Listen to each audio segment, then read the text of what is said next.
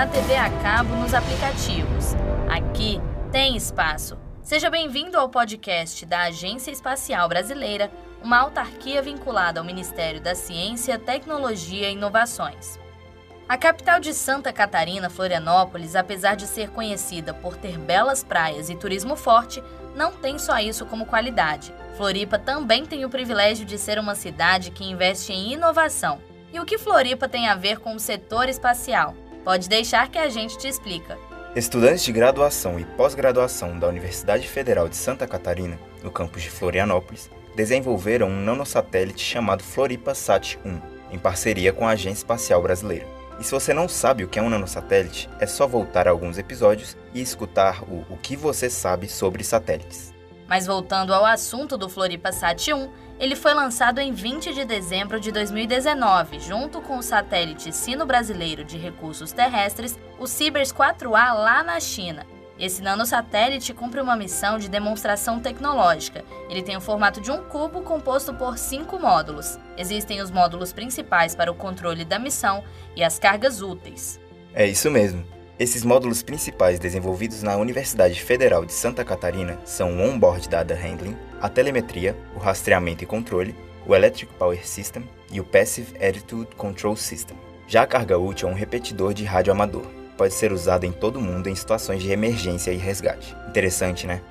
Demais. E o melhor de tudo é que foi feito em laboratório de universidade por estudantes. O Floripasat 1, desde que chegou em órbita, envia dados que são usados para validar módulos de software e hardware instalados no satélite de pequeno porte. Que bom que você tocou nesse assunto. Para decodificar os dados recebidos do satélite, é usado um software personalizado, chamado Floripa Sat GRS, que pode receber pacotes em tempo real e de um arquivo de áudio gravado. Esse mesmo software pode transmitir telecomandos para o satélite, e para isso existe uma estação de solo no laboratório Space Lab da universidade para receber telemetria do Floripasat 1.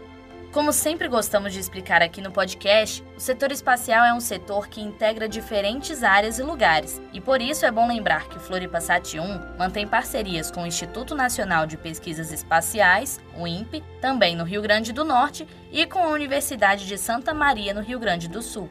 Bom, e já que a gente acabou de explicar tudo isso, é bom lembrar que o objetivo da missão do Floripasat é introduzir para a comunidade o conceito de New Space, ou Novo Espaço permite o desenvolvimento mais eficiente e com custo reduzido ao se comparar com os processos usados em satélites tradicionais. E não é só isso, né? Ele também permite uma validação em órbita de uma plataforma multimissão, que pode ser reaproveitada em satélites desenvolvidos por outros grupos da academia e da indústria. Além também, é claro, de fornecer o serviço de estação retransmissora de rádio amador, como já mencionamos no início do episódio.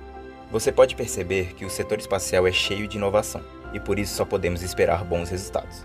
No caso da missão do Floripa Sat 1, o esperado era a formação de recursos humanos numa área de conhecimento de alto valor agregado e na fronteira da tecnologia. Podemos garantir que o objetivo foi cumprido. E não podemos esquecer do principal, o fortalecimento da participação do Brasil no cenário mundial da área espacial, principalmente no New Space. Para acompanhar melhor o setor espacial brasileiro, Siga a Agência Espacial Brasileira no Instagram, Facebook, Twitter e LinkedIn e acesse o site gov.br/aeb. Termina aqui mais um episódio do podcast Aqui Tem Espaço. Compartilhe e divulgue essa novidade. Para o brasileiro, o céu não é o limite, o espaço sim. Até já. Tchau.